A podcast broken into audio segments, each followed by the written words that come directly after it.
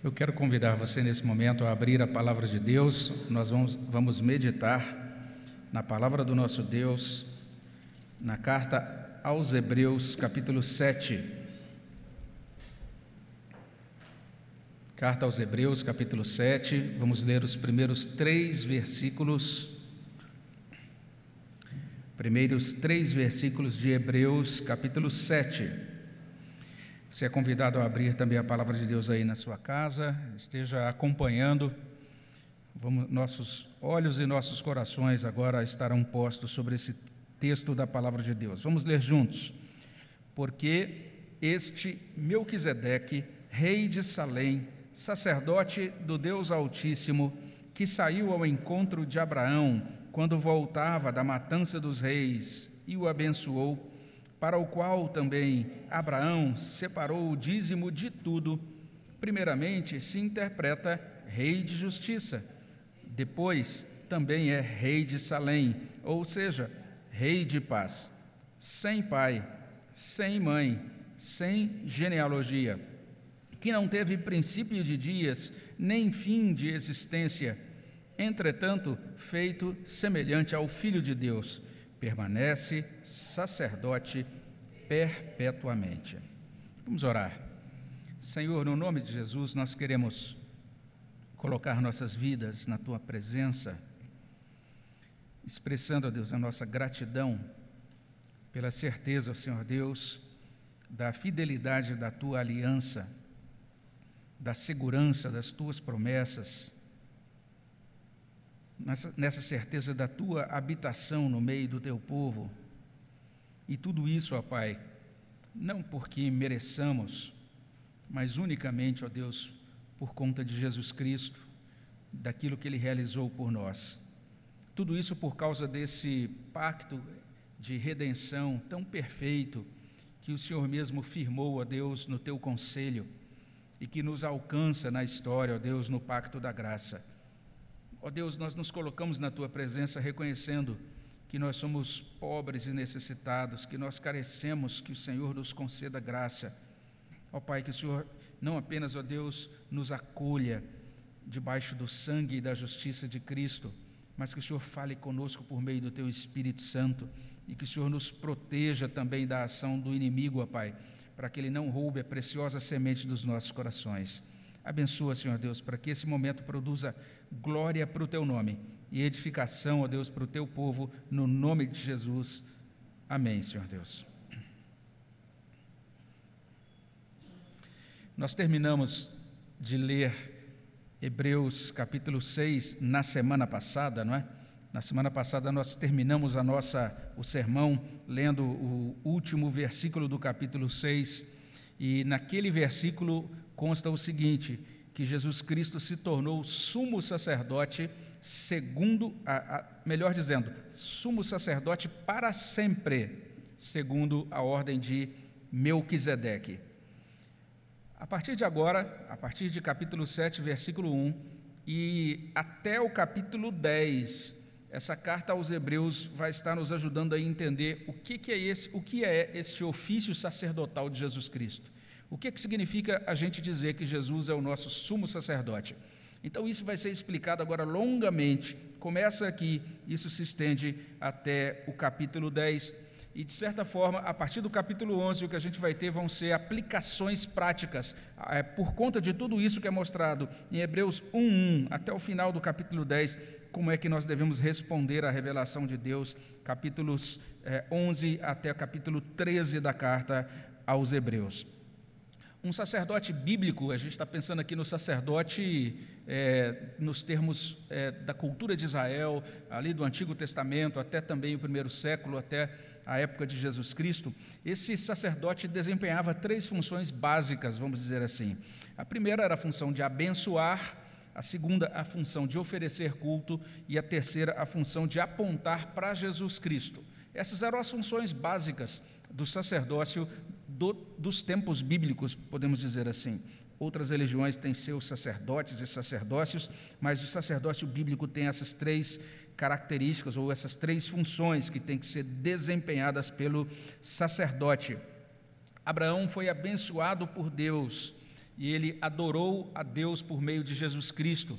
A gente vai entender isso à medida que a gente olha para essa passagem é, da carta aos Hebreus.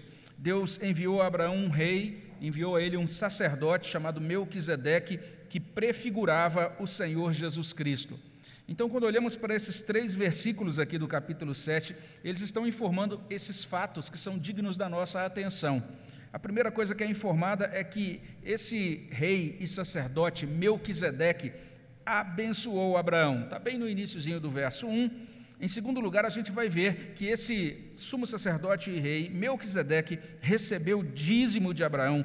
E o terceiro fato esse sumo sacerdote, ou esse sacerdote do Deus Altíssimo, melhor dizendo, esse rei chamado Melquisedeque, é um tipo de Cristo. Ele está apontando para Cristo, que é o nosso rei e sacerdote perpétuo. É o que a gente vê a partir do final do verso 2 até o verso 3. Vamos entender essas afirmações. Vamos olhar para a primeira afirmação: Melquisedeque abençoou Abraão. Isso já aparece, como eu falei, no verso 1, porque este Melquisedeque, rei de Salém, sacerdote do Deus Altíssimo, que saiu ao encontro de Abraão quando voltava da, da matança dos reis e o abençoou. É assim que termina o verso 1. A gente não vai entrar em detalhes sobre essa chamada matança dos reis, né? aquilo que aconteceu é, e que é registrado assim com minúcias em Gênesis 14. Fica até o convite para você ler o capítulo 14 de Gênesis, para você entender o contexto histórico disso, entender aquilo que estava acontecendo. Basicamente, a gente tem o sobrinho de Abraão que foi raptado e Abraão tem que empreender uma espécie de campanha militar, né? Ele pega mais um pouco, cerca de 300 homens, um pouco mais de 300 homens que ele tinha e vai agora seguindo, perseguindo aqueles, aqueles que haviam raptado o seu sobrinho, e ele consegue resgatar Ló e consegue vencer aquela luta, aquela pequena batalha. O objetivo, então, não é fixar a atenção em todos os detalhes desse acontecimento. A gente vai retornar para Gênesis 14, se Deus permitir, no próximo sermão, a gente vai olhar para ele novamente. Mas o que importa é citar Gênesis 14, 18 e 19 porque lá em Gênesis 14, 18 e 19 está escrito assim: Melquisedeque, rei de Salém, trouxe pão e vinho, era sacerdote do Deus Altíssimo. Abençoou ele a Abraão e disse: Bendito seja Abraão pelo Deus Altíssimo que possui os céus e a terra. Então Abraão estava exausto, tinha terminado aquela campanha militar e agora vem ao encontro de Abraão essa figura, esse rei chamado Melquisedeque. Ele apresenta pão, vinho e traz a Abraão uma palavra de bênção, e no verso seguinte, que a gente não leu aqui, ele próprio oferece culto a Deus. A gente vai entender isso melhor na semana que vem, se Deus permitir. Mas vamos prestar atenção nisso. Desde o capítulo 6, versículo 9 o autor da carta aos Hebreus, ele está nos ajudando a entender, ele está batendo nessa tecla, ele está dizendo para a gente o tempo todo que a comunhão com o Senhor assegura a bênção do Senhor. Ele está dizendo isso. Tenham, estejam firmados em Deus, estejam ligados a Deus, sirvam a Deus, caminhem com Deus com integridade. Ele vai usar todo um vocabulário, ele está dizendo, ele vai dizer várias, algumas vezes pelo menos, ele vai dizer: confiem em Deus, tenham paciência, aguardem na promessa de Deus. E ele começa então a apontar para a figura de Abraão como alguém que experimentou a bênção do Senhor. Ele está dizendo que aqueles que andam com Deus herdam promessas de Deus já nesse mundo e também na eternidade. E foi exatamente isso que aconteceu. Depois de resgatar o seu sobrinho naquela batalha difícil, Abraão foi encontrado então por esse rei que o abençoou, presenteando-o com pão, vinho e, e, também trazendo uma palavra profética sobre a vida dele. A gente pode até dizer que essa bênção a Abraão foi tripla. A gente pode ver aqui, primeiramente, essa bênção do encontro, ou a gente poderia chamar essa bênção da presença graciosa, porque Melquisedeque tomou a iniciativa de ir até Abraão, está aí no verso 1, saiu ao encontro de Abraão. Então isso é bem interessante. Além disso, em segundo lugar, a gente pode falar aqui de uma bênção de cuidado e de sustento. Porque Melquisedeque ajudou a restaurar o ânimo e as forças de Abraão com pão e vinho. Então isso é bem impressionante. E por fim, Abraão recebeu a bênção da palavra enunciada, uma palavra que deu a ele segurança acerca do amor de Deus, das promessas de Deus, da fidelidade de Deus para com ele. E você depois pode conferir isso em 14 e 19, o texto que a gente leu. Então, Abraão literalmente é, teve essa grande experiência. Melquisedeque abençoou Abraão. Esse é o primeiro texto que a gente encontra aí nesse trecho do livro de Hebreus, o primeiro destaque, melhor dizendo, desse trecho do livro de Hebreus. Mas não apenas isso, tem um segundo ensino aqui, ele aparece no início do verso 2, e aí nesse iníciozinho do verso 2 a gente lê que Melquisedeque recebeu o dízimo de Abraão. Ele abençoou Abraão e depois ele recebeu o dízimo de Abraão. Diz assim: para o qual também Abraão separou o dízimo de tudo. E se Deus permitir, essa questão do dízimo de Abraão também vai ser abordada é, no próximo sermão. Mas o que a gente quer enfatizar aqui, é, de forma mais central, é que essa entrega do dízimo de Abraão foi um ato de culto. Ela entra aqui, ela acontece como resposta à bênção de Deus. Deus o abençoou e agora ele responde à bênção de Deus com esta forma de culto, essa forma de adoração, de consagração do seu dízimo a esse sacerdote chamado Melquisedeque.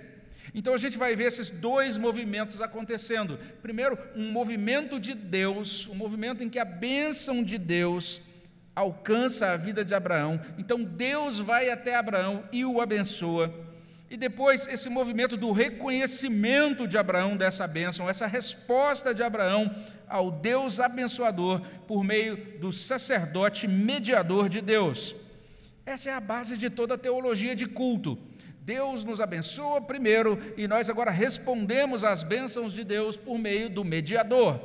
É por isso que nós estamos reunidos aqui. Essa é a base da nossa adoração nesta tarde. É assim que a gente procede cada vez que a gente faz o nosso momento devocional com Deus. É o momento que a gente está respondendo a Deus, louvando a Deus pelas suas bênçãos na nossa vida individual, ou se a gente está ali no momento de culto doméstico, ou se a gente está num outro momento de culto de grupo pequeno ou de igreja toda reunida. Todas as vezes é, é, que nós cultuamos, é isso que está acontecendo. Por meio do mediador, do sacerdote mediador, nós estamos agradecendo, respondendo a Deus pelas bênçãos derramadas. Primeiro, ação poderosa, sempre é a iniciativa de Deus. Ação poderosa, ação graciosa de Deus. Segundo, resposta adoradora do ser humano encaminhada a Deus por um mediador, consagrando a vida e tudo o que se tem e que se é a Deus. No capítulo 6, versículos 12 e 15, a gente lê que Abraão acreditou em Deus, esperou nele com paciência até obter a promessa. Agora, aqui no capítulo 7, versículo 2, Abraão adorou a Deus, consagrando a sua vida e consagrando também os seus bens. Ele recebeu de Deus, por meio de Melquisedeque, pão, vinho, vida. E antes disso, a gente tem que entender, ele foi ajudado por Deus para vencer os raptores de Ló, lá no capítulo 14 de Gênesis, versos 12 a 17. Depois disso, ele cultua, ele adora, ele agradece a Deus, ele reconhece Deus como autor da sua vitória, ele reconhece Deus como fonte da bênção sacerdotal. Então ele separa agora uma parte dos seus bens, ele separa o dízimo de tudo e entrega esse dízimo a Melquisedeque. E aqui você vai entender lá quando ler o capítulo 14, que é o dízimo do despojo daquela batalha ou daquele combate. Melquisedeque recebeu o dízimo de Abraão. Esse é o segundo destaque desse trecho do livro de Hebreus. E agora a gente pode olhar para a declaração final. E a declaração final é esta: que Melquisedeque é um tipo de Cristo. E se você tem a revista atualizada, talvez a sua revista atualizada vai ter lá, antes do início ali do capítulo 7, um título editorial: Melquisedeque, tipo de Cristo é o título que os editores deram a esta sessão da carta aos Hebreus. Então, Melquisedeque é tipo de Cristo, o nosso rei e o nosso sacerdote perpétuo. A partir do verso 2 até o verso 3, o autor vai lançar luz agora sobre a figura de Melquisedeque. Ele vai continuar falando sobre ele na, no, no, no, texto que segue. A gente vai entender um pouco mais é, o que significa essa figura do ponto de vista da teologia da redenção. Mas nesses três primeiros versículos ele está simplesmente nos apresentando, dizendo: olhem para Melquisedeque. E ele chama atenção, para ele é muito importante esse personagem. É, Hebreus menciona Melquisedeque em diferentes lugares, e Melquisedeque só aparece três vezes na Bíblia. Gênesis 14, Salmo 110 e aqui na carta aos Hebreus. Nenhum outro apóstolo dá toda essa atenção a Melquisedeque, mas para o autor de Hebreus, Melquisedeque é uma figura importante. Primeiro, ele diz o significado do nome, como segue: ele diz, primeiramente, se interpreta rei de justiça, porque, como explica um servo de Deus, essa primeira parte do nome, Melqui, significa meu rei. A segunda parte, Sedeque, significa justo. Então, o significado de Melquisedeque é: meu rei é justo. Então, esse é o significado. Olha que significado lindo, que designação linda. Eu creio que os pais não teriam muito, muita animação de colocar o nome dos seus filhos atualmente de Melquisedeque, não seria um nome muito agradável, assim, ou será muito popular, mas que o significado seria lindo, seria é, é um significado digno da nossa atenção. Depois de falar o significado do nome, ele vai mostrar o âmbito do reinado de Melquisedeque, ainda aqui no verso 2. Depois também é rei de Salém, ou seja, Rei da Paz. O autor de Hebreus interpreta Rei de Salém como um título correspondente a Rei de Paz.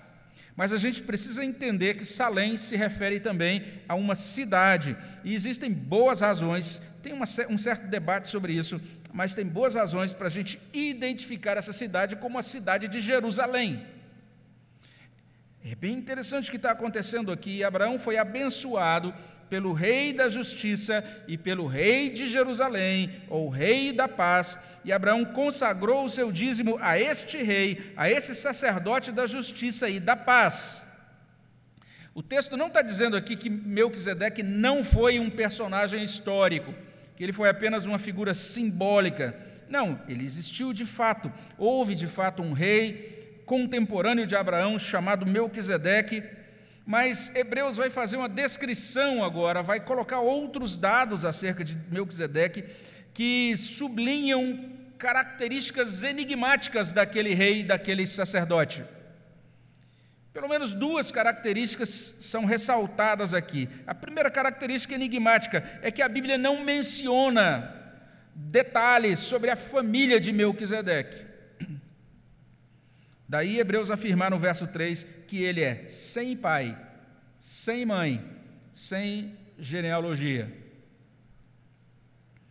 Isso quer dizer que Melquisedeque não pode ser vinculado a nenhuma linhagem sacerdotal do Templo de Jerusalém. Essa é a ideia primária.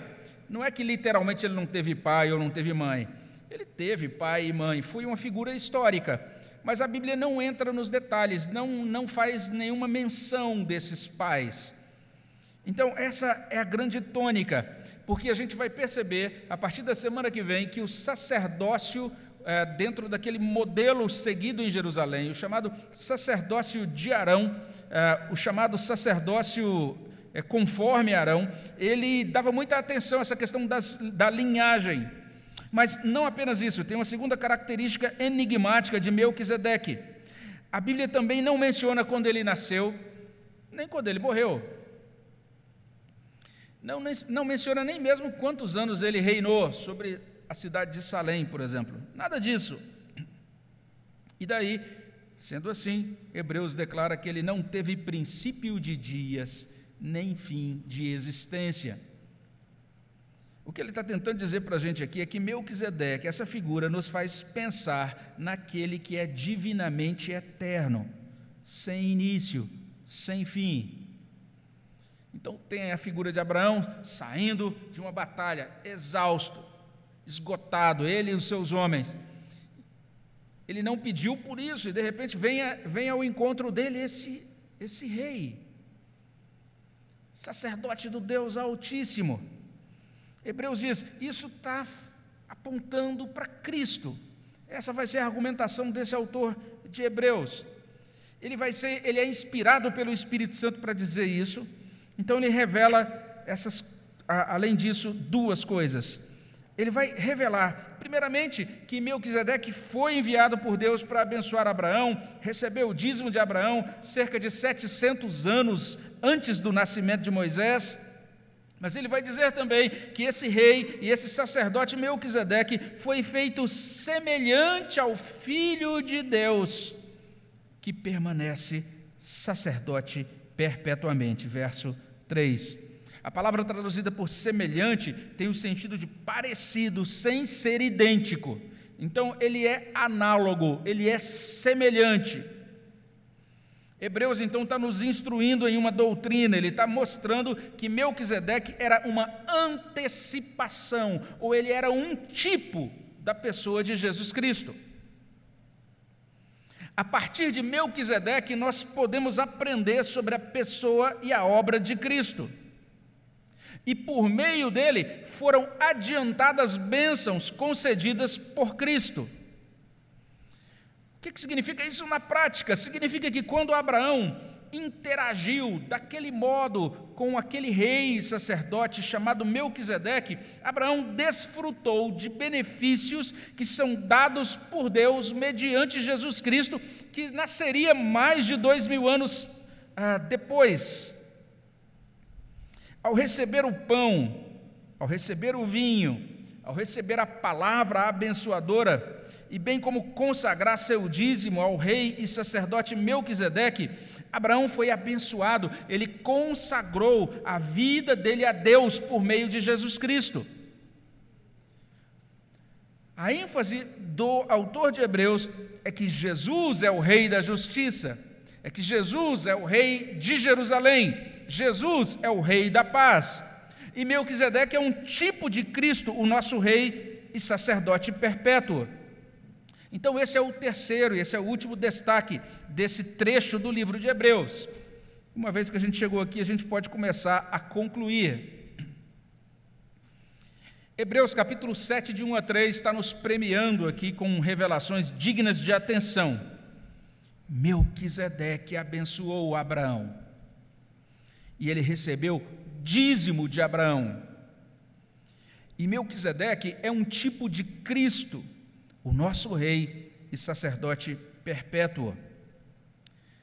O que Hebreus está dizendo é: Deus é abençoador e Deus merece receber adoração.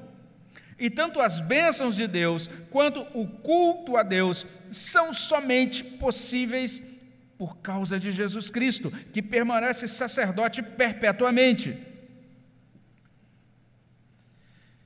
Quando nós pensamos nessa primeira verdade, né, ou seja, é, Abraão foi abençoado. A bênção de Abraão foi uma bênção maravilhosa. É claro que teve aquela bênção pontual ali da vitória, naquele contexto histórico, é, contra aqueles inimigos, mas Abraão recebeu aquele grande privilégio de ser reconciliado com Deus. Abraão recebeu a grande bênção de andar com Deus nesse mundo. Abraão recebeu a grande bênção de viver eternamente com Deus no céu e no reino consumado. E olha que bonito isso. O rei e o sacerdote do Altíssimo foi até Abraão. Restaurou as forças de Abraão com pão e vinho, ministrou, ministrou uma palavra profética abençoadora a Abraão. Hebreus está nos ajudando a entender que, semelhantemente, o nosso rei, o nosso sumo sacerdote, o nosso Senhor Jesus Cristo, veio até nós. Ele também nos dá aquilo que é necessário para sermos nutridos, para sermos reanimados na nossa vida e na nossa fé. Ele também nos abençoa com a Sua palavra. Na verdade, é nele que a gente chega à culminação, ao ponto alto da palavra de Deus, como diz Hebreus logo nos primeiros versículos da sua carta. Nós precisamos da bênção desse sumo sacerdote que é o Senhor Jesus Cristo. Nós precisamos da bênção dele agora, nós precisamos da bênção dele para sempre. Nós não devemos nos envergonhar de admitir, inclusive de declarar publicamente, que nós dependemos da bênção do nosso Redentor nesta vida, e sem a bênção dele, nossos planos, as nossas iniciativas são vazias. E nós dependemos dele para ter vida eterna. Sem ele, nós não conseguimos nada, realizar nada e nem salvação. Nós precisamos do nosso redentor, precisamos da bênção dele, daí nós temos que crer nele, nós devemos amá-lo de todo o nosso coração, nós devemos segui-lo no discipulado. Mas não apenas isso, essas coisas, não é? Fé, amor, seguimento no discipulado, tudo isso tem que desembocar, tem que imbricar em culto, tem que motivar nossa nosso coração para ser um coração adorador. E nós precisamos entender que a dedicação de coisas materiais a Deus, inclusive a dedicação de oferendas e dízimos, é parte do culto a Deus. E chama atenção esse fato aqui em Hebreus, porque alguns dizem que o dízimo não é para a igreja de hoje, o dízimo foi estabelecido na lei do Antigo Testamento. Mas você prestou atenção no que acontece aqui? Abraão está entregando o dízimo muitos séculos antes da lei ser promulgada por Moisés. Trata-se, na verdade, de uma resposta de um coração adorador. Na prática de Abraão, a bênção de Deus teve a ver com a graça de Deus dispensada sobre ele, mas a entrega do dízimo a Melquisedeque teve a ver com a gratidão teve a ver com a devoção de Abraão a Deus. Então, nós somos sempre muito abençoados quando nós entendemos que a dedicação dos bens ou das coisas materiais a Deus tem uma relação estreita com a dedicação da vida a Deus. Nós temos publicado no nosso boletim alguns textos com títulos meio engraçados, assim, né? Falando sobre ideias esquisitas sobre Jesus. A gente falou sobre uma ideia chamada docetismo, num segundo boletim falamos sobre outra ideia esquisita chamada gnosticismo. São ideias ou filosofias ou modos de pensamento grego que entraram na igreja logo no iníciozinho. E aquele pensamento grego tentou inculcar na igreja a falsa ideia de que as coisas materiais não são espirituais, elas não têm valor na nossa caminhada e na nossa vida espiritual. A Bíblia, pelo contrário, vai dizer que Deus criou o mundo material. E Deus sustenta o mundo material. O Salmo 104 vai mostrar isso: que é Deus quem dá alimento aos animais do campo, é Deus quem faz reverdecer a erva, é Deus quem é, faz, faz com, que com que rompam a, as fontes de água, Deus sustenta a sua criação. Então, desde o início, desde os primeiros tempos, antes mesmo da promulgação da lei. Os servos de Deus entenderam isso. Deus me sustenta, Deus cuida da minha vida material. Então, agora, no ar, como ato de culto, eu vou oferecer a Deus também alguma coisa material. Assim como Deus abençoou Abraão na sua batalha, Ele nos abençoa também na nossa vida comum. E assim como Abraão, nós temos que agradecer a Deus, dedicando a Deus uma parte dos ganhos da nossa vida comum. A bênção de Deus para nós é integral, é uma bênção material, uma bênção emocional, uma bênção espiritual. A nossa entrega a Deus também tem que ser por inteiro. E aqui eu não estou pregando teologia da prosperidade apenas afirmando que Hebreus nos apresenta uma teologia da gratidão, uma teologia da devoção, uma teologia da fidelidade. Então, que Deus nos ajude para que nós sejamos motivados a devotar a Deus a nossa fé, nossos dons e também os nossos bens. E para que, para que aqueles que já fazem isso possam sempre ter a condição de fazê-lo sem desanimar. E para que aqueles que ainda não investem recursos no reino de Deus comecem a fazê-lo não é porque o reino de Deus depende desses recursos necessariamente, mas especialmente para que você tenha a oportunidade de expressar: Deus, obrigado, porque o Senhor é o meu sustentador, o Senhor cuida da minha vida material. E por fim, nós precisamos suplicar a Deus para que Ele nos ajude, para que jamais nos esqueçamos de que nessa vida nós não estamos sozinhos, nós não estamos desamparados. Abraão teve que lutar uma batalha duríssima. Deus socorreu a Abraão. E se você der uma olhadinha depois em Hebreus 2,16, que texto maravilhoso. Hebreus capítulo 2, versículo 16. Lá vai dizer assim: Deus socorre a descendência de Abraão. Não apenas Deus socorreu ao patriarca Abraão, mas ele também socorre a descendência da fé. Ele também socorre a sua igreja dentro da história. Assim como Deus enviou socorro para Abraão lá no passado, ele continua sendo um Deus que envia socorro para o seu povo no presente. E quando nós pensamos na figura de Jesus, no ser do Redentor, quando nós pensamos em Jesus Cristo, nosso Rei e sacerdote perpétuo, o nosso Rei e sacerdote perpétuo é Deus conosco. Essa é a grande revelação do Novo Testamento. Se isso é assim, a gente pode prosseguir, ainda que a gente fraqueje, ainda que um, num momento ou outro a gente esmoreça, mas a gente pode recorrer a esse, esse sumo sacerdote, a gente pode recorrer a esse rei que é Deus conosco, a gente pode suplicar a Ele para que Ele nos tome na Sua mão, para que a Sua mão poderosa segure a nossa, de modo que nós não abandonemos a trilha da fé prática como aconteceu com Abraão, nós somos abençoados por Deus. E porque isso é assim, nós somos convocados a consagrar nossas vidas a Deus por meio de Jesus Cristo. Vamos orar sobre isso nesse momento, vamos baixar nossas cabeças e vamos orar ao nosso Senhor.